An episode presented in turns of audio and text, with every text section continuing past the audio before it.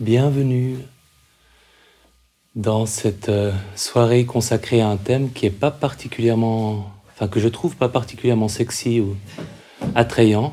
Donc euh, bravo d'avoir renoncé à un lundi soir palpitant. Euh, comme comme d'habitude, vous pouvez écouter comme vous voulez écouter. Vous pouvez écouter dans n'importe quelle position, les yeux ouverts ou fermés. choisissez ce qui vous convient le mieux. Mon idée, après on verra si ma légendaire gestion du temps permettra qu'elle se réalise, c'était de commencer par vous parler de la concentration, ensuite d'appliquer euh, ce que je vous aurais dit dans une méditation, et, mais j'y crois qu'à moitié, de finir par des questions. on verra. Euh, alors, pour parler de la concentration, d'abord une définition toute simple de ce que ça veut dire sur le plan méditatif. Attention, attention soutenue dans le temps sur un objet, simplement. Donc c'est pouvoir porter son attention sur un objet de façon continue, de façon soutenue. Et c'est un mot qui n'est pas le meilleur euh, pour décrire cette qualité-là euh, d'attention. C'est peut-être les limitations de la langue. J'aime bien parler de stabilité, de recherche de stabilité, euh, ou de, dans les, les langues comme la langue pali, qui, est la langue des, textes bouddhistes, auxquels dont on s'est le plus inspiré pour, euh, pour euh, construire un cadre théorique autour de la pleine conscience laïque, les, les mots utilisés pour la concentration renvoient à une idée aussi d'unification de l'esprit autour de quelque chose, de rassemblement, un esprit qui est rassemblé autour de ce qu'il est en train d'observer, qui n'est pas dispersé, c'est le contraire de la dispersion ou de, de l'éclatement. Et en fait, ça peut renvoyer à deux choses différentes le mot concentration euh, en méditation. On peut parler d'un type de pratique. On parle de méditation de concentration qui est une des directions qu'on peut donner à notre attention. On peut euh, concentrer notre esprit, on peut le tourner vers des qualités comme la bienveillance ou la gratitude ou le contentement qui nous feront du bien, donc cultiver les états d'esprit spécifiques, ou on peut être dans l'observation de ce qui vient. C'est ce qu'on appelle l'attention ouverte. Donc c'est trois directions différentes qu'à tout moment on peut utiliser. Parfois on aura besoin de concentrer son esprit sur quelque chose, parfois on aura besoin de cultiver un état d'esprit spécifique qui nous fera du bien, et parfois on aura besoin d'être simplement dans l'observation de, de ce qui vient, tel que ça vient.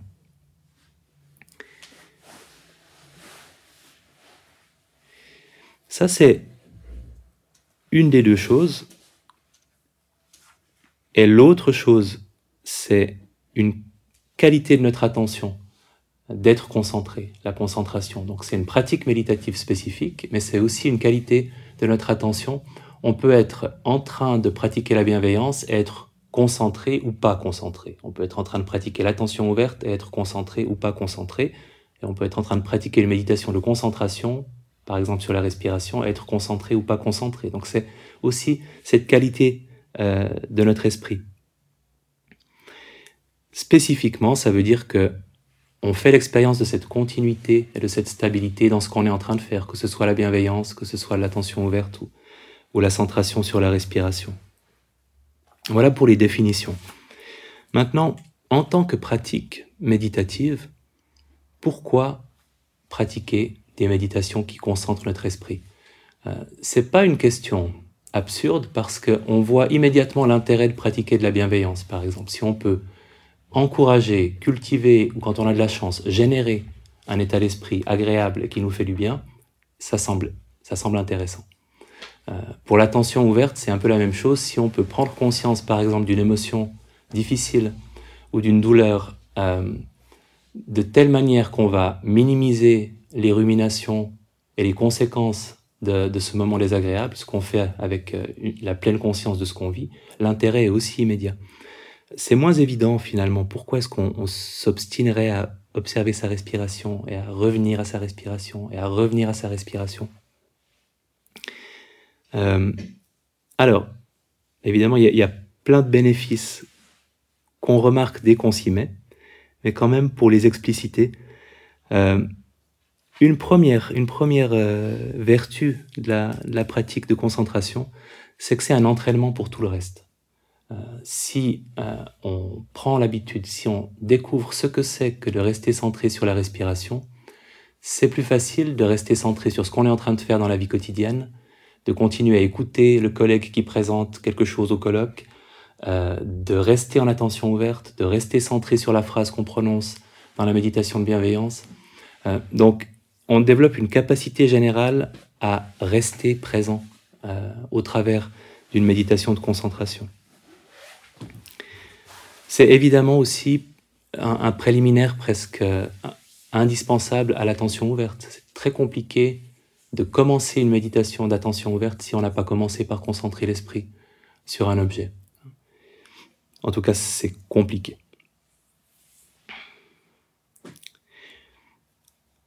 Maintenant, il y a aussi un intérêt à la méditation de concentration face à la souffrance psychologique ou physique, euh, c'est la, distraction que ça représente. Et je pense que c'est une, une des plus grandes forces de ces pratiques méditatives. Si vous êtes pris dans un torrent émotionnel, si vous êtes confronté à une douleur physique aiguë, euh, il y a un moment où vous avez envie de penser à autre chose et où vous avez de la peine à penser à autre chose parce que votre, attention est, attirée par la douleur, par la rumination anxieuse ou, colérique ou dépressive. Et la respiration ou tout autre objet de, concentration vous permet de penser à autre chose. Et ça permet à votre esprit de respirer un peu, euh, de laisser aussi l'intensité de ce que vous êtes en, train de vivre se tasser, s'abaisser, pendant que vous vous tournez vers un objet de, méditation. C'est ce qu'on fait dans la manière dont on vit les stress qu'on a, euh, que vous avez pratiqué il y a plus ou moins longtemps dans la séance 4 du cours, où on repense à un moment désagréable et alors, il y a une part d'observation de, type plutôt pleine conscience, attention ouverte, où on, nomme l'émotion, on observe la sensation qui correspond à l'émotion dans le corps, mais il y a aussi un moment où on se centre sur la respiration pour donner de l'espace pour que notre esprit se tranquillise, euh, pour qu'on puisse sortir de cet état de stress physiologique et psychologique et pouvoir ensuite penser à autre chose ou prendre une décision euh, appropriée pour réagir, euh, répondre à la situation stressante. Donc une distraction, un moyen de tranquilliser son esprit, et dans la même direction, fabriquer du calme, fabriquer euh, de la tranquillité. la respiration, elle est parfois intéressante, parfois profondément ennuyeuse, mais elle est calme. Elle permet de fabriquer du calme. Et quand on a envie de calme, c'est délicieux. Quand on n'a pas envie de calme, ça peut être ennuyeux. Ça dépend un, peu de la relation qu'on a avec cette recherche-là. Et ça peut aussi être une sorte de plaisir de concentrer son esprit. Un esprit qui est concentré sur un objet, il est pas complètement neutre en termes euh, de plaisir ou déplaisir, c'est subtilement agréable d'être concentré. Et parfois, ça fait vraiment du bien euh, de se sentir euh, centré, d'avoir un esprit unifié plutôt que dispersé. donc c'est aussi un bien-être qu'on peut rechercher avec ces pratiques méditatives. Et je sais que pour moi, la, méditation de concentration sur un objet, sur la respiration, a jamais eu autant de sens ou d'importance que quand euh, j'arrivais pas à m'endormir et que j'étais un insomniaque chronique et que c'était pour moi un refuge. Euh, je me couchais, avant même de m'être couché, j'avais peur de pas m'endormir. Donc, je ne m'endormais pas. Euh, et de me centrer sur la respiration, ça me permettait vraiment de ne plus être occupé par les pensées de rumination anxieuse sur le sommeil, et de fabriquer un état différent de cet état de, de, tension et de rumination, qui était un état de calme, induit par la centration de mon esprit sur un objet. Et quand on vit quelque chose de désagréable, euh, la concentration sur un objet, c'est un truc finalement relativement simple à faire. On n'a pas besoin de se demander comment est-ce que je fais face à ce que je suis en train de vivre. On peut juste se dire, je vais penser à autre chose. Mais à autre chose qui n'est pas une plaque de chocolat, une bouteille de whisky, une série sur Netflix ou tout le reste. Donc quelque chose qui est quand même plus intéressant parce que ça constitue pas vraiment une fuite, mais plutôt euh, un changement volontaire de l'état dans lequel on se trouve par une pratique méditative. Et pour moi, face à l'insomnie, c'était prodigieux parce que je décidais, et je vous encourage vraiment si vous êtes parfois insomniaque à le faire, je décidais fermement que j'allais méditer toute la nuit. Et j'échouais lamentablement en m'endormant. Euh, mais il n'y a que comme ça que ça marche. Si on décide qu'on va s'endormir parce que la méditation nous aura permis de nous calmer, ça va foirer. Donc, il faut décider de méditer toute la nuit. Et, une fois qu'on a pris cette décision et qu'on l'accepte pleinement et qu'on accepte l'éventualité de ne pas dormir du tout, mais de méditer toute la nuit, euh, le problème est plus ou moins réglé. Après, ça se joue en nombre d'heures de sommeil qu'on obtiendra, mais euh, l'état de, un état de relatif repos, on le trouvera ou avec la méditation ou avec le sommeil ce qui est infiniment mieux que toutes les alternatives. J'ai appris ce truc à ma fille. Alors, je ne sais pas si... Déjà, je ne suis pas la personne compétente pour lui enseigner à méditer. Euh, mais j'ai pas... J'ai pas voulu lui la mettre dans un cours de méditation sous le fallacieux prétexte que j'en fais et que j'en enseigne. Mais elle, est venue euh, une ou deux fois. Elle n'arrivait pas à dormir après avoir vu un épisode d'une série un dessin animé. Et pourquoi les dessins animés existent-ils? Qu'il avait, qu'il avait stressé. Et du coup, je lui ai montré comment elle pouvait sentir sa respiration et compter ses respirations dans l'espace entre deux respirations. Donc elle a 7 ans maintenant. Et euh, elle a gardé l'idée, en tout cas quand elle n'arrive pas à dormir, et puis, elle vient souvent vers moi le matin pour me dire, je suis à peine arrivé jusqu'à quatre respirations. Et après, je me suis endormi. je ne sais pas si elle frime. je ne sais pas si elle veut impressionner son papa. Mais en tout cas, euh, c'est une technique qu'on peut enseigner à des enfants. Euh, et, c'est finalement la chose la plus simple. Euh, là aussi, en termes techniques, les pratiques de concentration, il n'y a rien de plus simple. L'instruction est simple. Pense à quelque chose et ne pense à rien d'autre et continue d'y penser. Comment, comment pratique-t-on la méditation de concentration? La respiration est un objet, mais finalement, il y en a plein d'autres. Les, phrases de bienveillance qu'on utilise, je classe pas ces méditations dans, dans la concentration parce qu'il y a une attitude qui va avec et que j'accorde plus d'importance au développement de l'attitude bienveillante qu'à la phrase en tant qu'objet de méditation. Mais quand vous pensez, euh, pour les personnes qui connaissent à la méditation transcendantale, où on répète une phrase en boucle et où l'objet de la méditation est vraiment la phrase, on peut tout à fait prendre une phrase comme objet de méditation. Et ça peut marcher assez bien parce que ça, remplit la tête. Euh, et c'est quelque chose qui a un rythme, comme la respiration a un rythme. Et il y a beaucoup de personnes qui se tranquillisent à l'aide d'une phrase ou de mots euh, qui, vont répéter en boucle.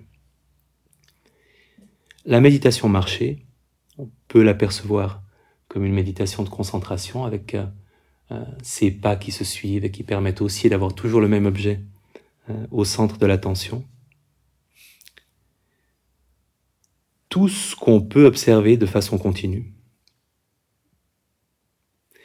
Et maintenant, qu'est-ce qui aide à se concentrer et qu'est-ce qui nous empêche de le faire? Première chose, il faut admettre que c'est largement hors de notre contrôle. Et c'est déjà un grand pas quand on admis ça. Euh, accepter qu'il y a moments où la concentration est là et on ne sait pas pourquoi, et il y a des moments où elle n'est pas du tout là alors qu'on cherche très très activement à la faire venir. Ça nous échappe. Point 1 et point 2, on n'est pas du tout les observateurs fiables d'à quel point on est concentré et d'à quel point on l'est pas. Euh, et on ne peut pas savoir si on est plus ou moins concentré que la personne à côté de nous en train de méditer dans la même salle.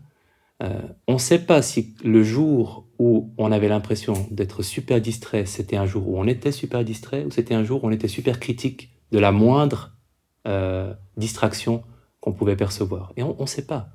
Donc il y a une espèce de d'humilité ou de suspension, suspension de jugement par rapport à ça. On ne sait pas à quel point on est concentré, on ne sait pas vraiment euh, évaluer ça, et ça nous échappe en grande partie.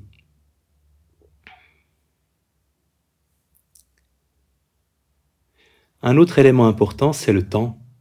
Et à l'époque où les applications concurrentes euh, se vendent en affirmant que 5 minutes par jour suffisent, je ne vais pas dire que ça suffit pas en tapant du poing sur mon pauvre banc.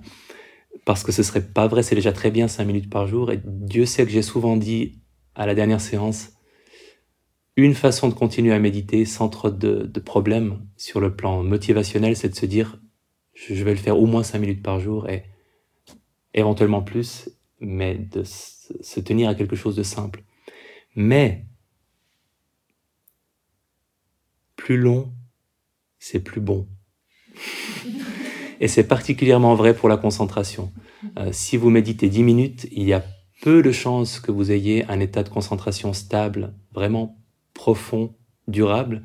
Si vous méditez pendant 60 minutes, il y a beaucoup, beaucoup, beaucoup de chances pour que vous ayez, vous fassiez l'expérience d'un moment où vous vous sentez, en tout cas subjectivement, euh, très très bien concentré sur votre objet.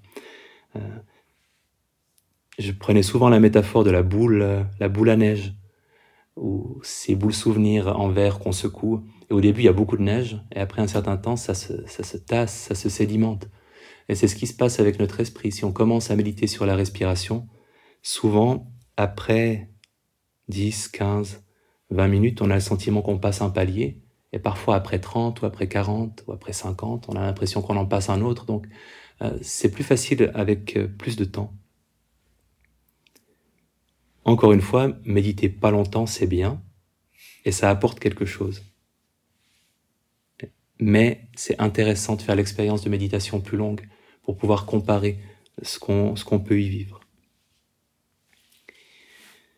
Un élément important pour euh, obtenir autant que possible un état de concentration, c'est la détente corporelle. Et ça, on le fera tout à l'heure euh, ensemble. Un corps détendu, c'est comme une espèce de, facilitateur pour que la, la, concentration euh, se manifeste, pour que l'attention se stabilise. C'est pas une nécessité. Euh, et particulièrement si je, me rappelle de l'insomniaque que j'étais, on peut être tendu comme c'est pas permis et avoir un esprit relativement concentré. C'est pas nécessaire, mais c'est facilitant.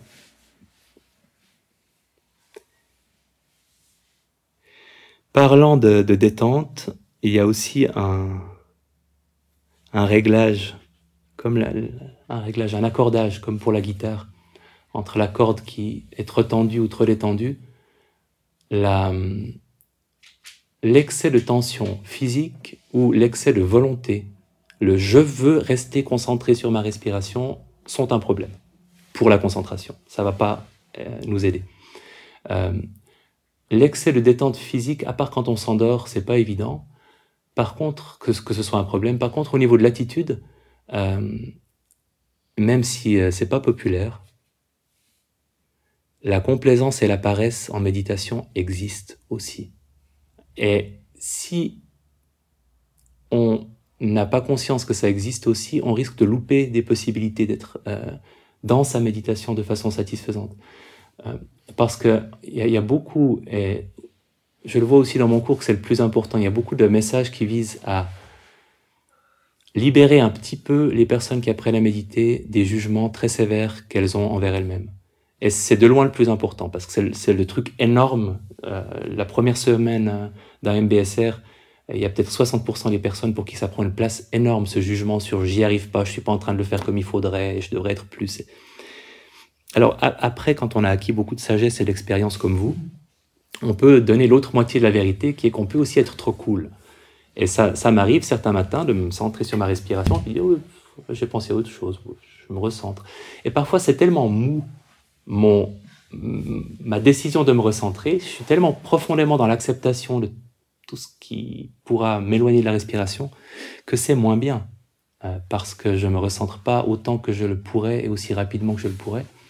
Et du coup, au final, ce sera moins satisfaisant aussi, euh, si, euh, si on a une attitude trop relâchée. Donc il y a toujours... Et c'est un réglage qui est jamais, qui est jamais acquis, c'est toujours quelque chose qu'on qu'on va sentir sur le moment. Est-ce qu'on a besoin de plus de détente, de plus se laisser vivre Ou est-ce qu'on a besoin de resserrer un petit peu en tout cas notre envie de rester centré sur cette respiration, de mettre un peu plus de, volonté dans ce qu'on est en train de faire? Ça dépend vraiment des moments et, des personnes. Une, euh, une détermination détendue. Voilà l'idéal.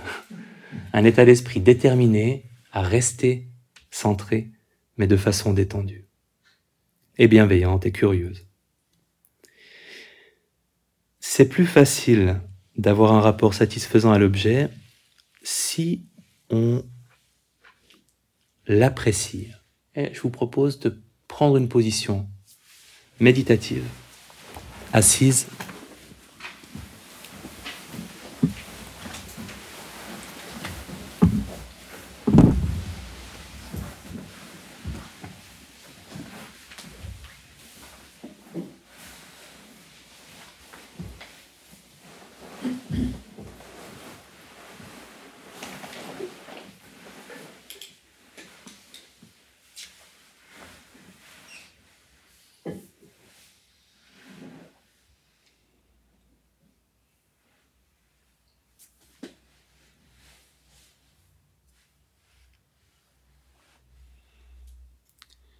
et quelques respirations.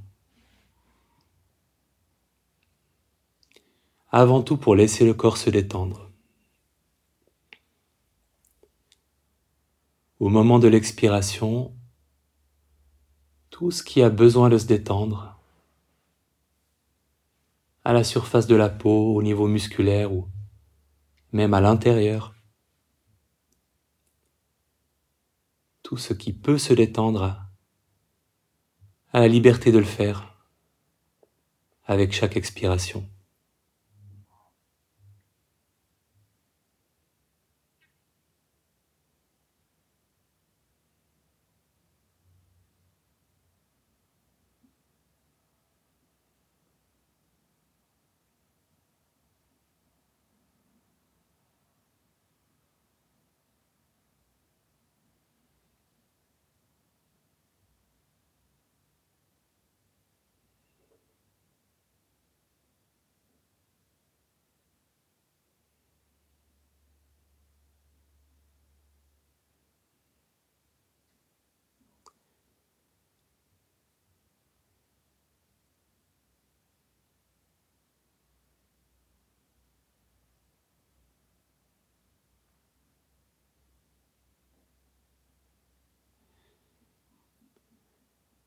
Et en portant votre attention sur la sensation de la respiration,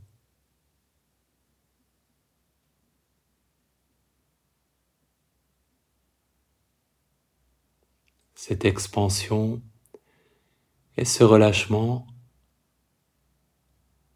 là où la sensation est la plus présente.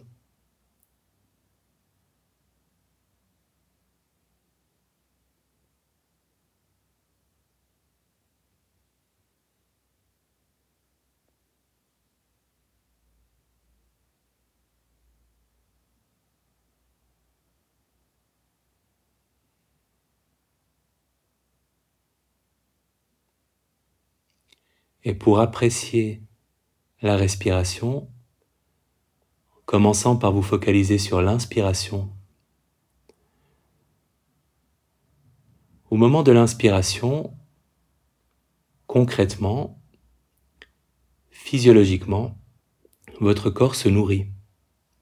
Et c'est quelque chose qui est évident quand vous avez fait une marche en montagne et que vous arrivez au sommet de la montagne et que vous prenez une inspiration et que vous sentez que votre corps a besoin de cet air et qu'il va s'en nourrir. Aussi évident souvent quand on nage, quand on prend de l'air, cette perception quoi.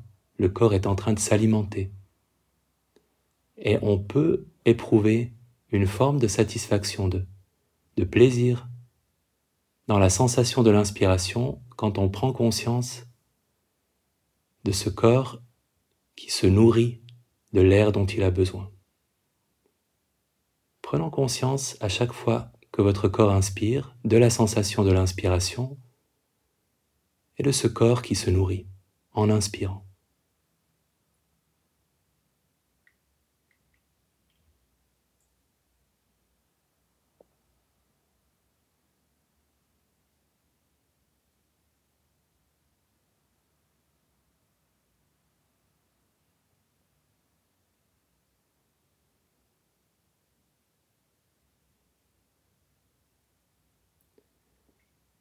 Si vous pouviez savourer, déguster chaque inspiration.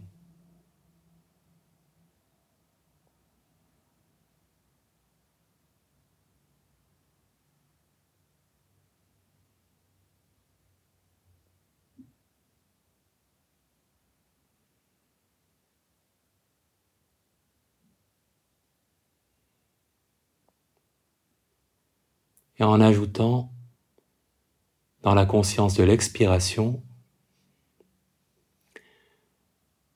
le constat de la réalité corporelle au moment de l'expiration, c'est un moment de détente. C'est un moment de relâchement, les épaules s'abaissent un peu, les muscles se relâchent au niveau de la poitrine, dans la région abdominale, dans le dos parfois en appréciant avec chaque inspiration ce corps qui se nourrit et avec chaque expiration ce corps qui se détend.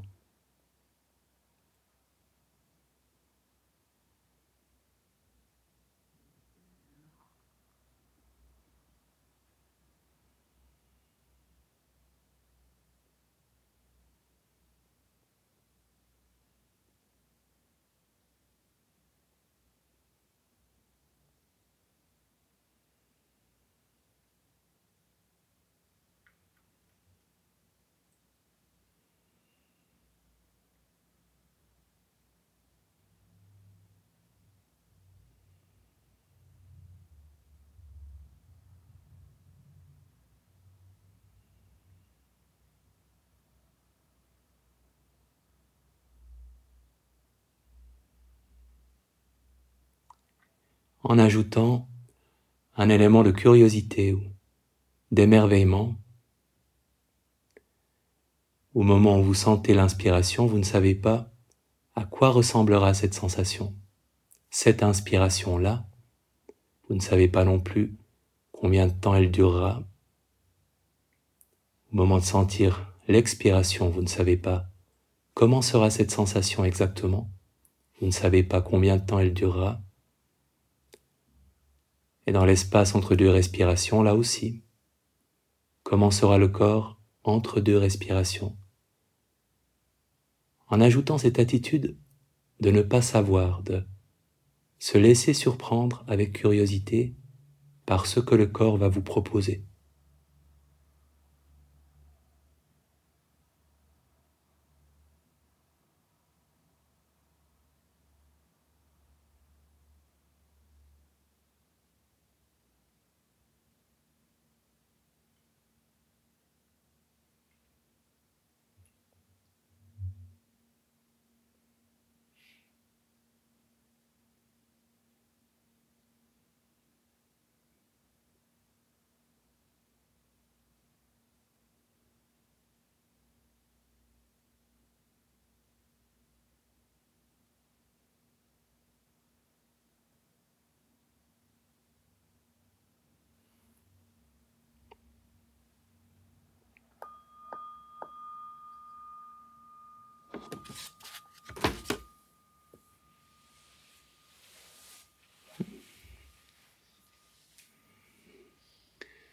Pour qui est-ce que l'idée de ce que l'inspiration et l'expiration peuvent avoir d'agréable en soi, de subtilement agréable, pour qui est-ce que ça avait un écho, une réalité? Vous pouvez lever la main, que je me fasse une idée?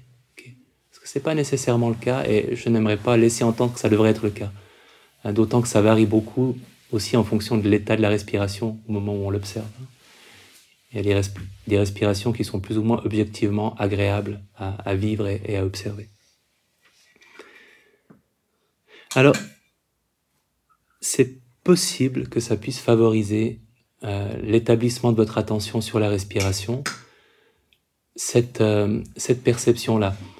Sachant que si on en faisait le centre de ce qu'on observe, il y aurait aussi le risque de prendre la direction d'une méditation où on cultive une, une, relaxation ou une détente plutôt qu'une stabilité de l'attention. Mais c'est une idée qui peut être intéressante à introduire, surtout quand euh, le rapport à la, à la respiration est peut-être de neutre à, à désagréable ou, ou euh, ennuyeux, et que d'ajouter cet élément-là qui, correspond à une réalité physique, puisque c'est vrai que le corps absorbe quelque chose à l'inspiration, et c'est vrai qu'il a tendance à se détendre à l'expiration. Donc, quelque chose que vous pouvez introduire. Je ne sais pas s'il y a un commentaire par rapport à ça, une question. Sur la, la, pour qui est-ce que l'idée de ne pas savoir a été une aide, cette curiosité sur à quoi ressemblera celle-ci et à quoi ressemblera celle-là? Parfois, cette idée-là, et je ne voulais pas rallonger en l'ajoutant, elle, est plus intéressante si on se demande aussi à quel moment on sera, si on prend aussi conscience qu'on ne sait pas à quel moment on sera distrait, ni par quoi on sera distrait, et qu'il y a une attitude générale de je ne sais pas à quoi ressemblera cette respiration, je ne sais pas combien de temps elle durera, je ne sais pas après combien de temps je serai distrait. Et où là, on a cette espèce de curiosité qui peut euh, aiguiller euh, un petit peu notre, notre attention, la rendre plus vigilante aussi. Le point suivant, c'est peut-être le, centre de, de l'expérience de la concentration, de la stabilité, c'est la continuité. C'est-à-dire avoir l'expérience dans votre rapport à la respiration de quelque chose de continu, euh, que chaque instant soit habité par votre attention un instant après l'autre. Et c'est pas du tout évident parce que souvent il y a des trous dans notre continuité. Et ces trous sont souvent, pour beaucoup de gens, toujours au même moment. Typiquement, vous inspirez et vous avez pleinement conscience de l'inspiration. Vous expirez et vous avez pleinement conscience de l'expiration. Et là, quelque chose en vous se dit, OK, c'est fait. Une respiration. Et peut-être aussi quelque chose en vous se dit, c'est un peu ennuyeux parce que là, je suis entre deux respirations et il se passe rien. Je sens vaguement ma région abdominale, je, sais qu'elle existe, mais elle n'est pas en train de se gonfler, elle n'est pas en train de se dégonfler. Il n'y a pas grand-chose. Pensons donc plutôt à autre chose. Et souvent, l'espace entre la fin de l'expiration et la prochaine inspiration est un moment parfait pour décrocher. Hein, parce que vous n'avez pas cette intensité de, de sensation. C'est un peu plus tranquille, donc on a un micro-moment d'ennui et on pense à autre chose. Donc, que chaque moment soit fasse partie de votre observation de la respiration, y compris quand il se passe rien. Et on va travailler ça aussi en position assise.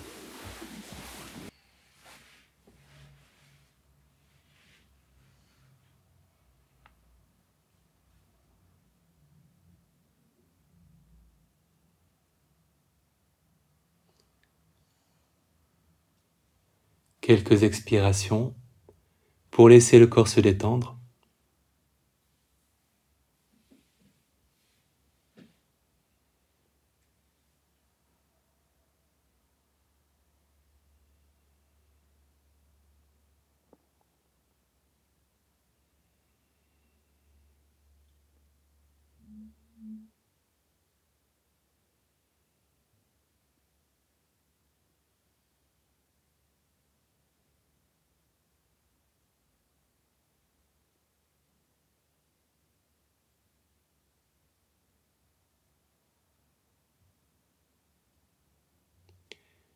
Et en prenant conscience de chaque respiration.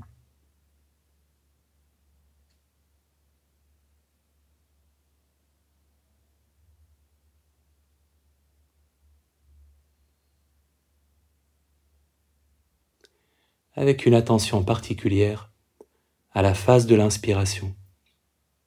Comment, comment se passe exactement chaque inspiration? Le début, le milieu, la fin.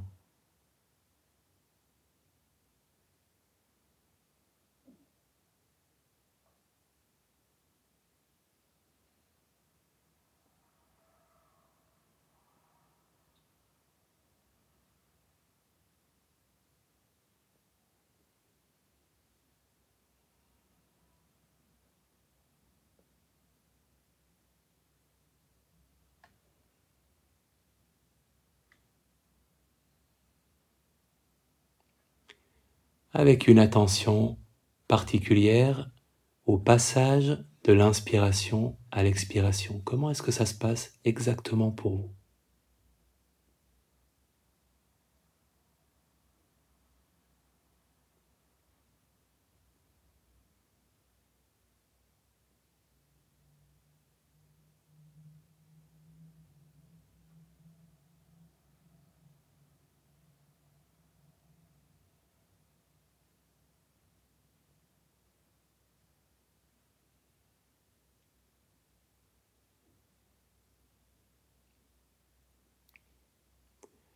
Avec une attention particulière à l'expiration, le début, le milieu, la fin.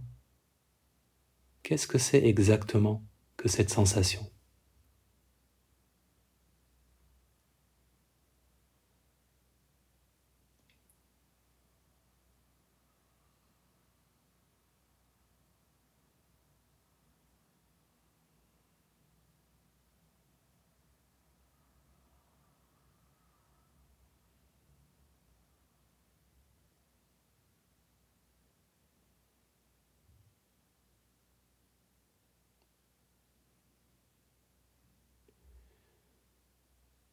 Avec une attention particulière à la transition, à, l'espace entre la fin de l'expiration et le début de la prochaine inspiration.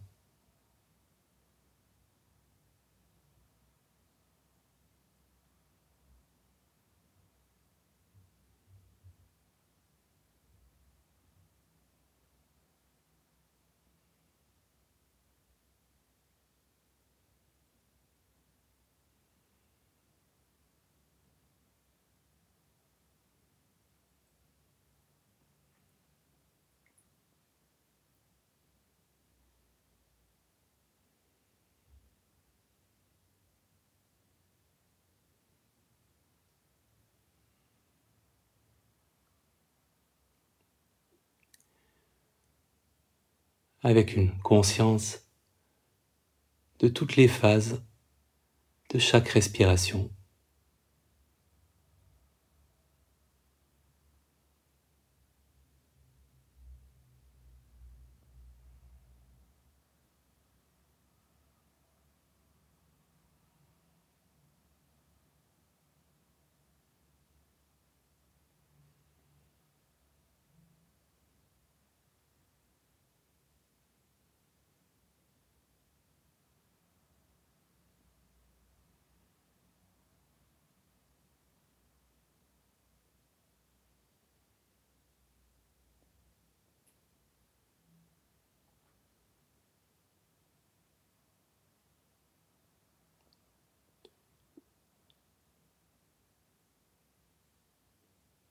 En essayant une variante.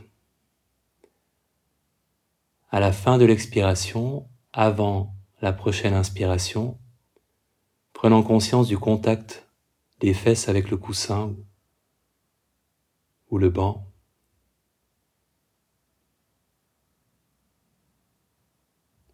Dans l'attente du moment où l'inspiration se produira. Inspiration, expiration, contact, inspiration,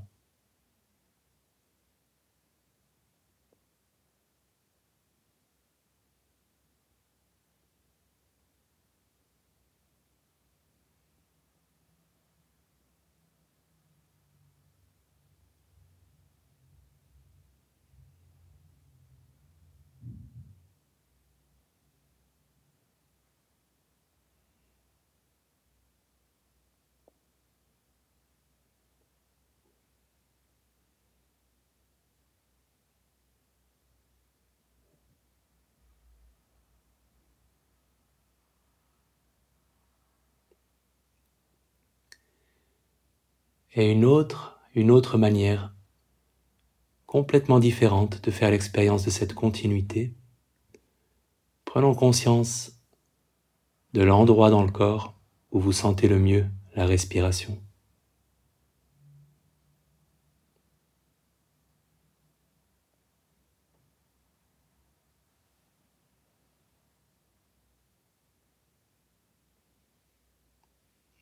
Et en faisant de cet endroit le centre de votre attention, ce n'est pas vraiment la respiration que vous observez, c'est cette partie du corps où la respiration est présente.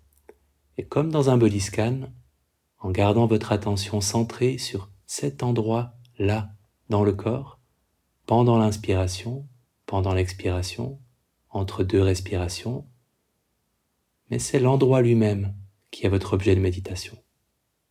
Observons comment il change au rythme de la respiration, instant après instant.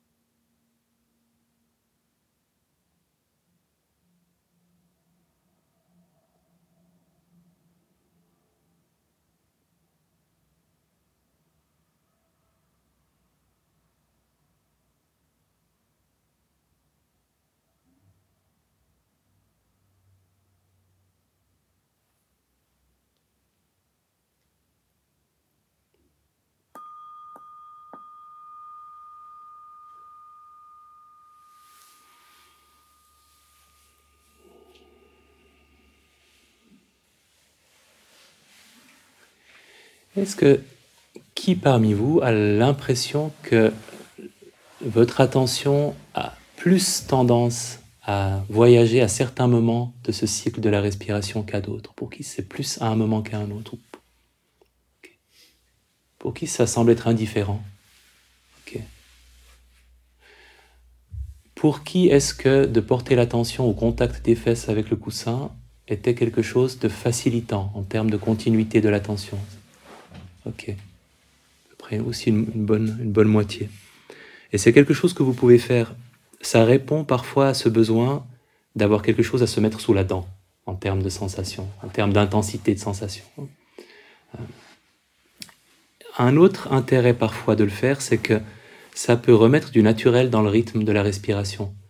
Euh, vous êtes un peu dans l'attente du moment où l'inspiration viendra en portant votre attention sur autre chose. Donc vous êtes moins ou pas en train de contrôler le rythme de la respiration. Peut-être en tout cas moins que si euh, que parfois si on, si on se centre tout le temps sur elle. Cette continuité, et c'est important de mettre les deux choses en relation, même si sur ma feuille c'est juste une flèche, donc je sais pas très bien si comment je vais l'exprimer.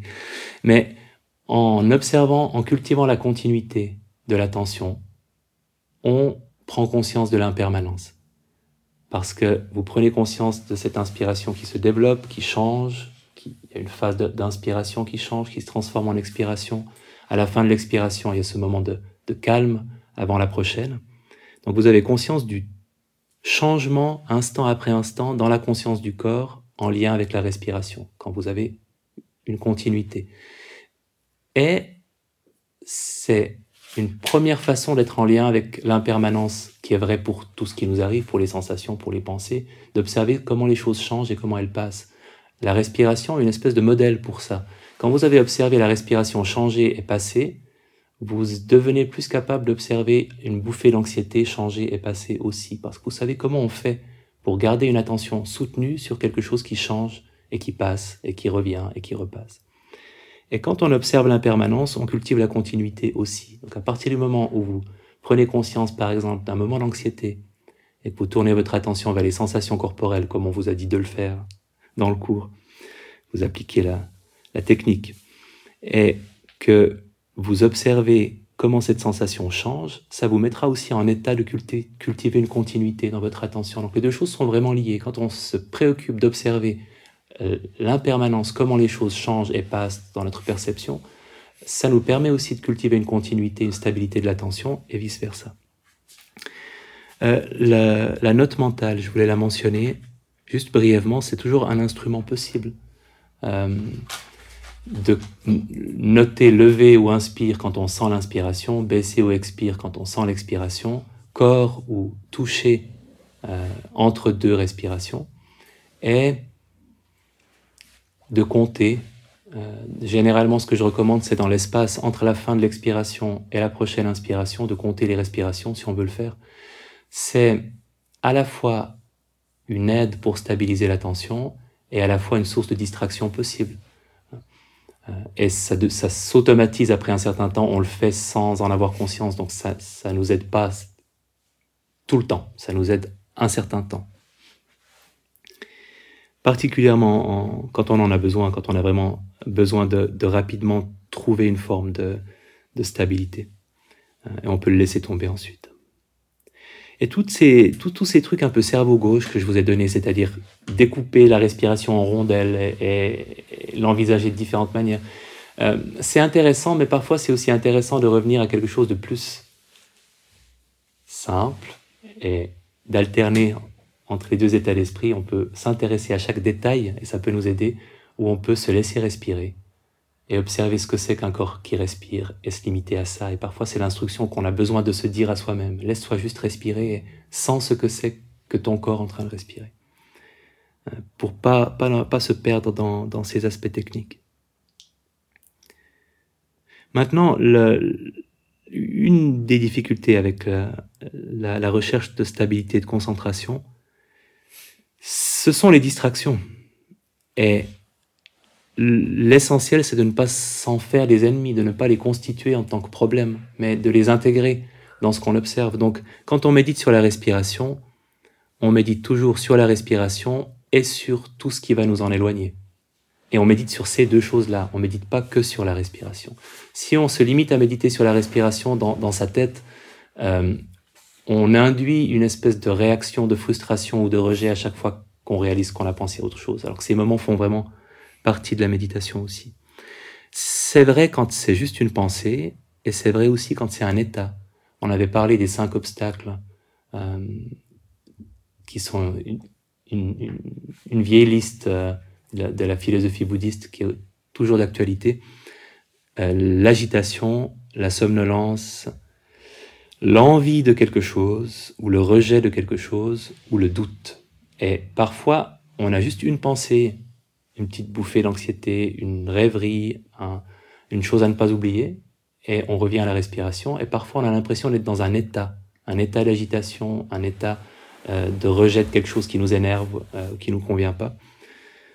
Et quand on est face à un état, quand on est face à une pensée, ben on l'observe avec curiosité, on se recentre, et quand on est face à un état, quand on se sent vraiment depuis un certain temps dans la méditation occupé par le même genre de choses, euh, le même genre d'émotion ou d'état d'esprit, ça peut être intéressant de se poser la question comment cet état de frustration, de tension, d'anxiété, d'envie d'autre chose, d'agitation, comment est-ce qu'il se manifeste dans mon corps Et de porter l'attention aux sensations et d'observer comment elles changent, comment elles évoluent, euh, et de se recentrer seulement après quelque temps sur la respiration, mais de prendre le temps d'explorer cet état-là et de l'intégrer à ce qu'on est en train d'observer. Et il y a plusieurs niveaux d'observation des distractions. Et c'est vraiment à vous de choisir lequel vous convient le mieux. On peut limiter au strict minimum, c'est-à-dire quand on réalise qu'on est distrait, on dit Ah, c'était quoi C'était ça.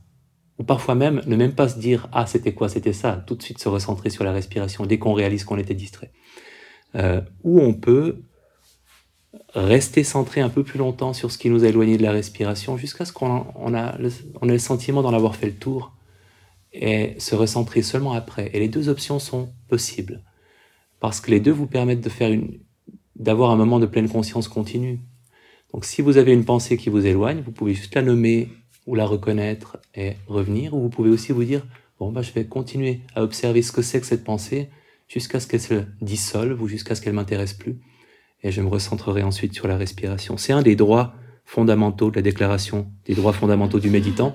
Restez concentré sur quelque chose qui n'est pas l'objet de méditation aussi longtemps que vous voulez, tant que c'est au service de votre pleine conscience, tant que vous restez en pleine conscience de cette pensée, de cette sensation, de cette émotion, euh, de ce son qui, qui a attiré votre attention.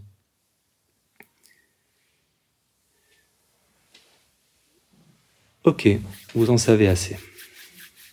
Alors, je vous propose, et je suis sûr que ça vous fera du bien, euh, de commencer, puisqu'on en a parlé, par un moment de détente corporelle en position couchée. C'est pas une obligation la position couchée, mais c'est une option.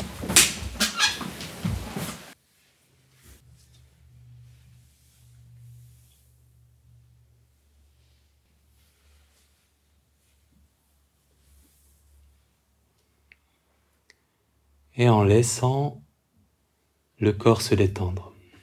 On va partir du principe que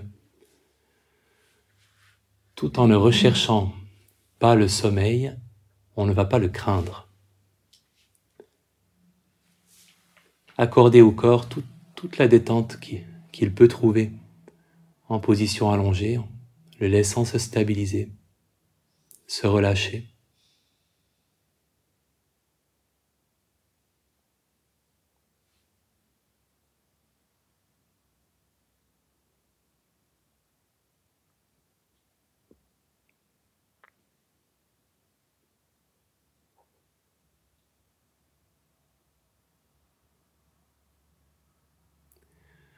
Un corps qui peut être un peu plus lourd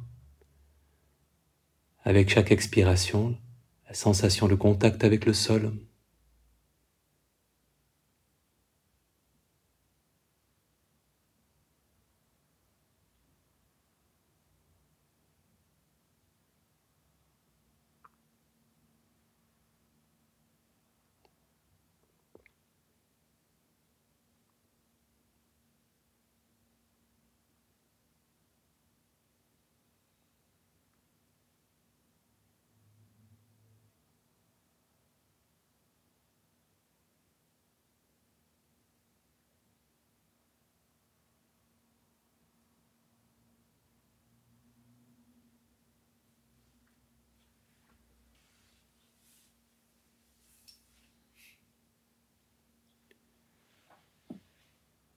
Prenons conscience de la respiration,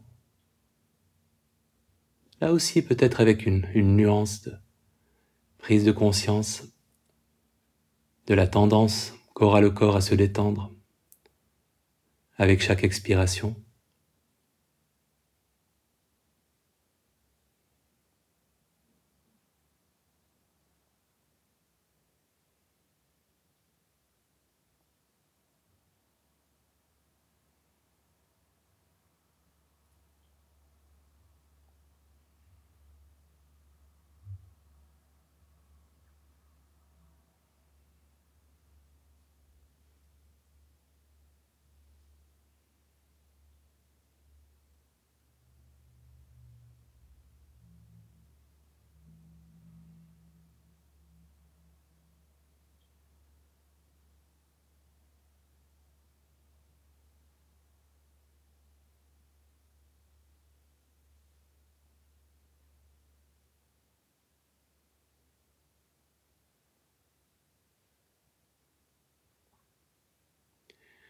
en portant l'attention sur les pieds, pied gauche et pied droit, et en prenant conscience des pieds, peut-être en respirant dans la conscience des pieds, là aussi, leur offrant la possibilité de se détendre à l'expiration, s'ils en ont besoin, avec chaque expiration. Une attention curieuse avec une nuance, une coloration d'encouragement à la détente. Les pieds.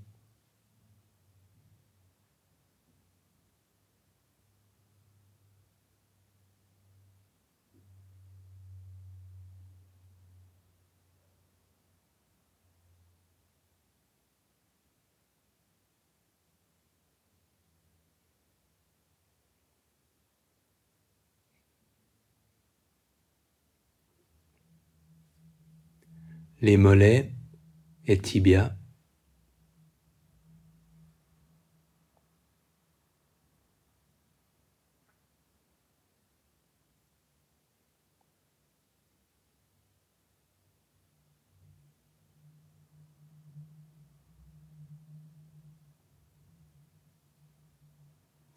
les genoux,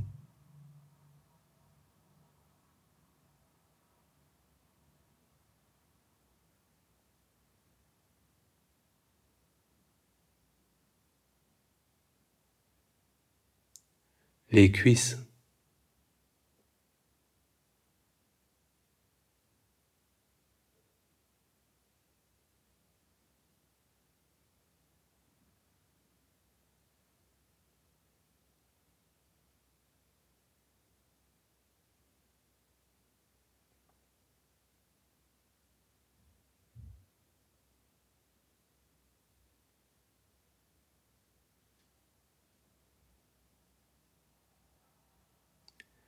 Le bassin,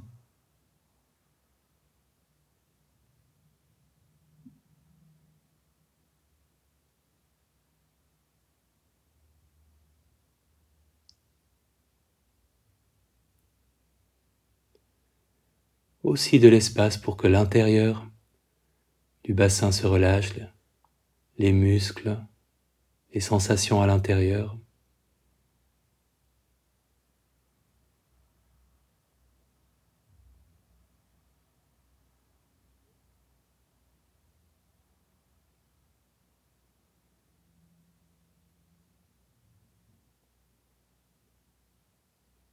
Le dos, le bas du dos et le haut.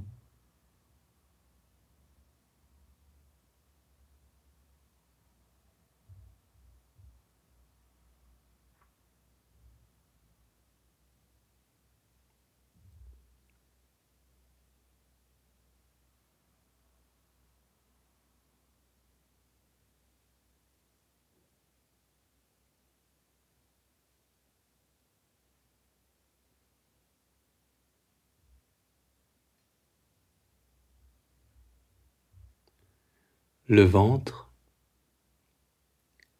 la région abdominale.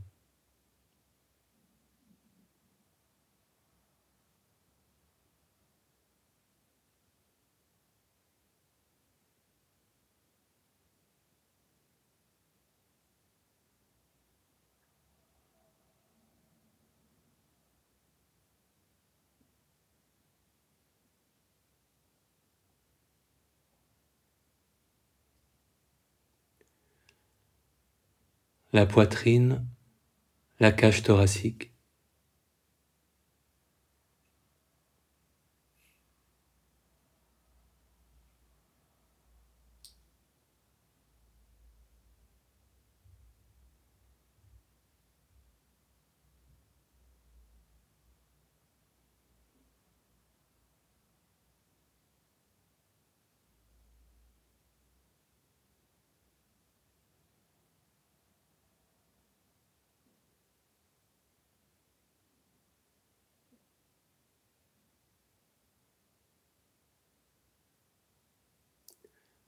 Les mains et les bras, des boulets doigts jusqu'aux épaules.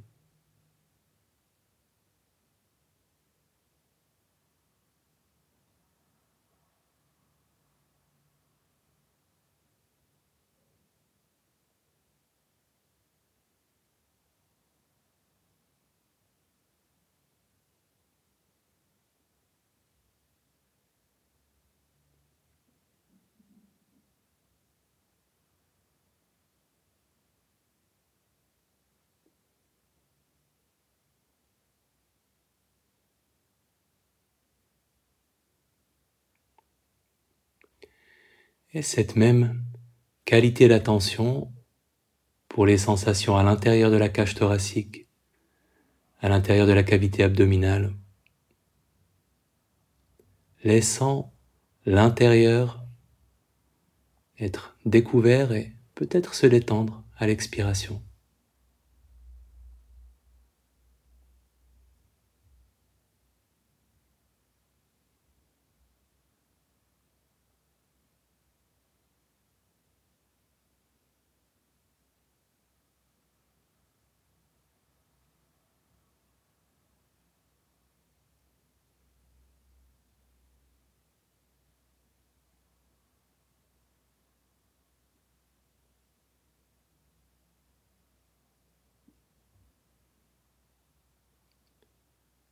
La nuque,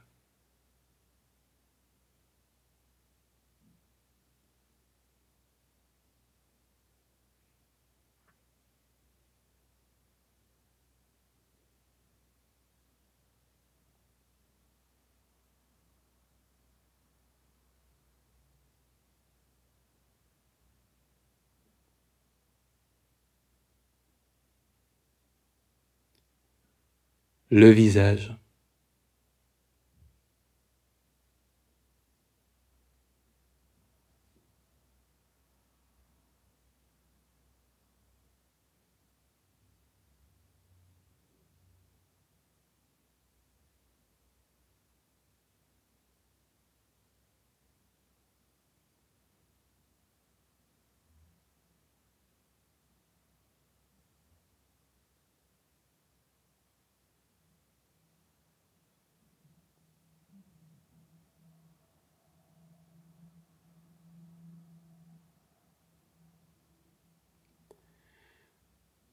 La tête dans son ensemble et aussi l'intérieur de la tête.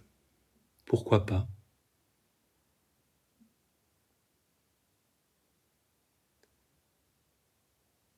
Cette qualité d'attention curieuse qui laisse aussi la place à la détente si elle est nécessaire.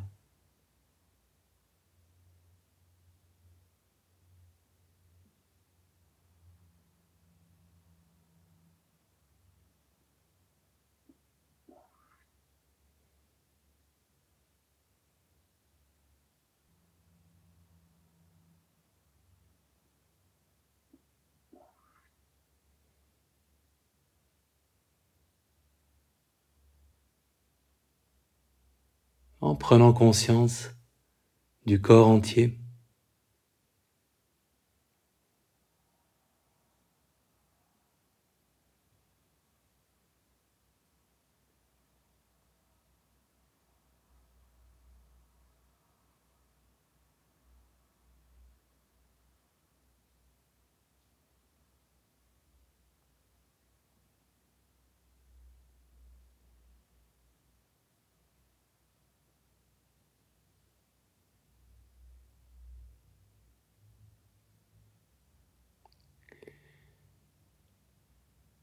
Et avec cette attitude bienveillante pour le corps, pour une tranquillité, prenant tout le temps nécessaire pour passer de la position allongée à une position de méditation assise.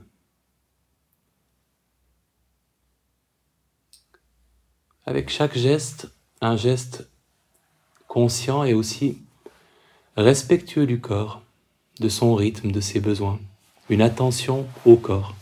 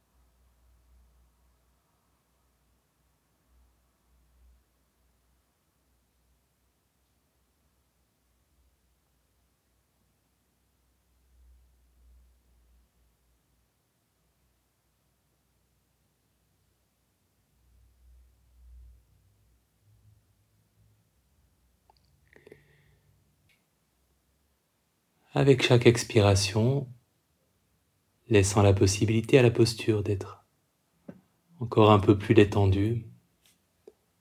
Est-ce qu'on peut cultiver une posture lucide qui exprime la lucidité tout en faisant le moins d'efforts possible?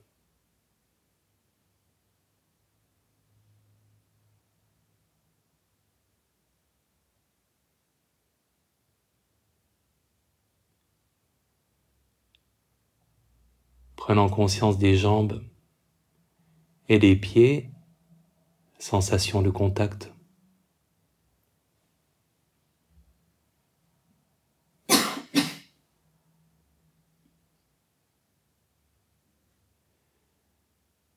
Et là aussi, l'espace de quelques respirations avec chaque expiration, la possibilité pour les jambes, pour les pieds d'aller vers plus de relâchement, plus de détente. Simplement une possibilité.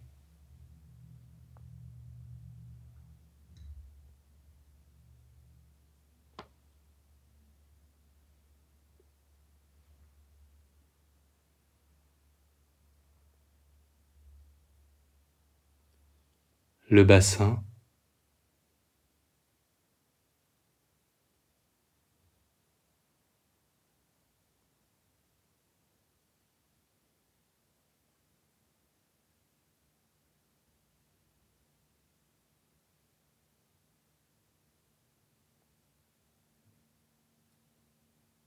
le dos,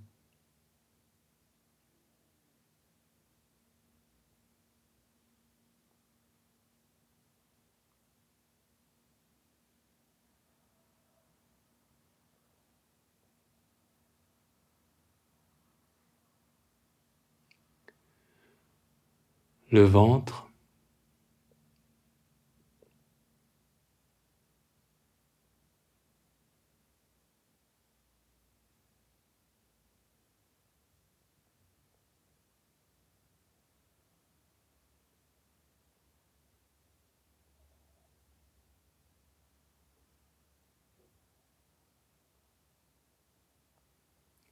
la cage thoracique.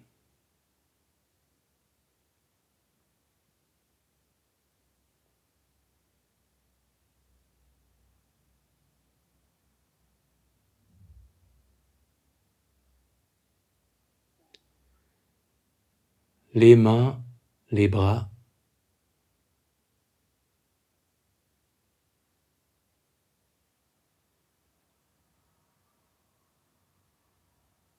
Les épaules qui se détendent à l'expiration.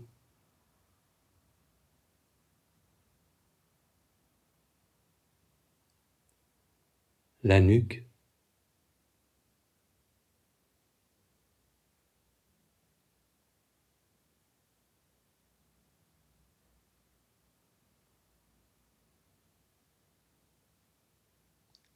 le visage.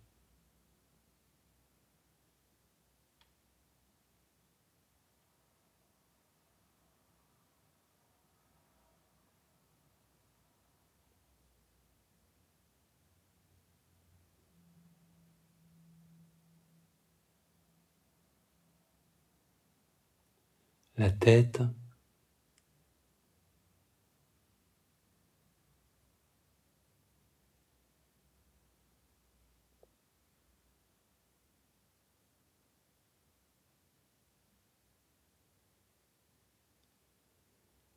le corps entier.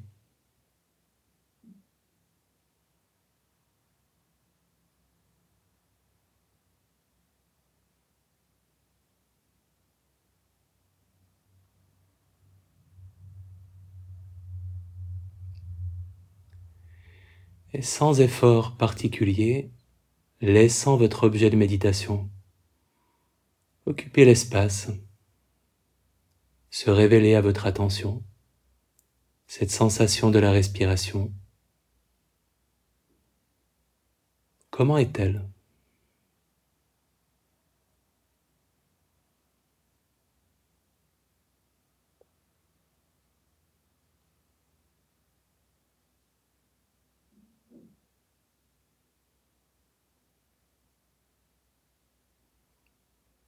En appréciant cette sensation dans ce qu'elle a d'agréable, de neutre même de désagréable,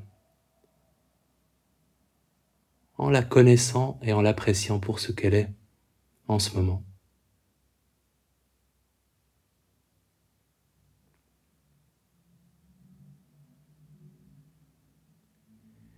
Et en cultivant cet état d'attention continue à la respiration et à tout ce qui va vous éloigner de la respiration, cette grande curiosité, une continuité instant après instant, respiration après respiration, de la manière qui vous convient le mieux.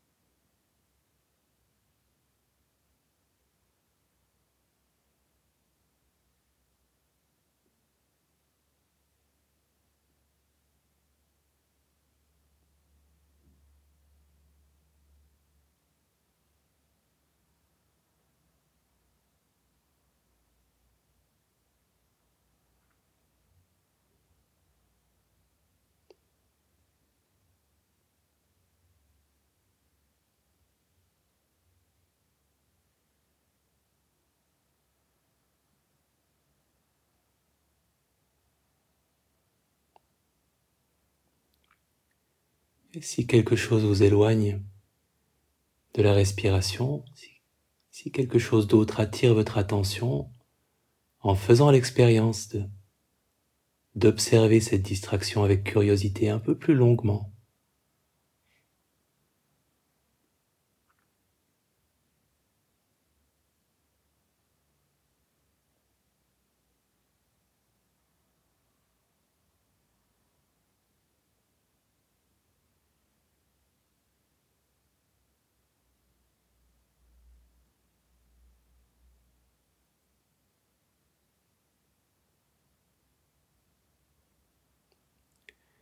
Et la respiration est toujours là.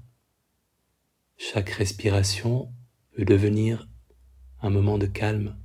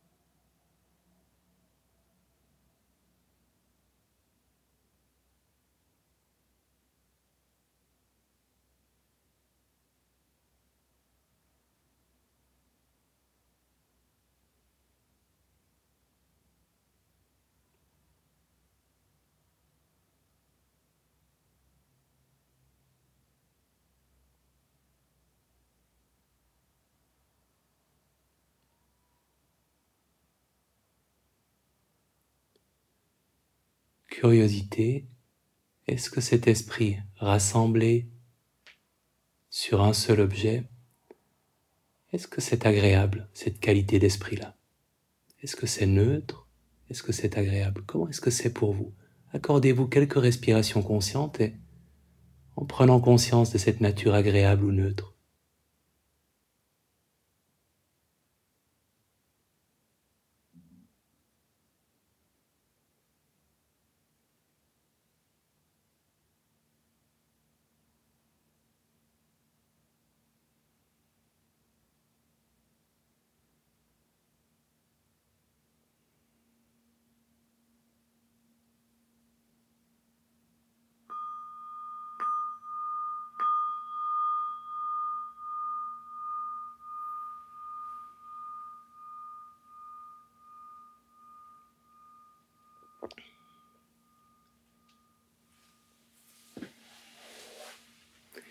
Et il y a quelques minutes pour les questions, problèmes, observations, découvertes, cris de révolte et ululements sauvages.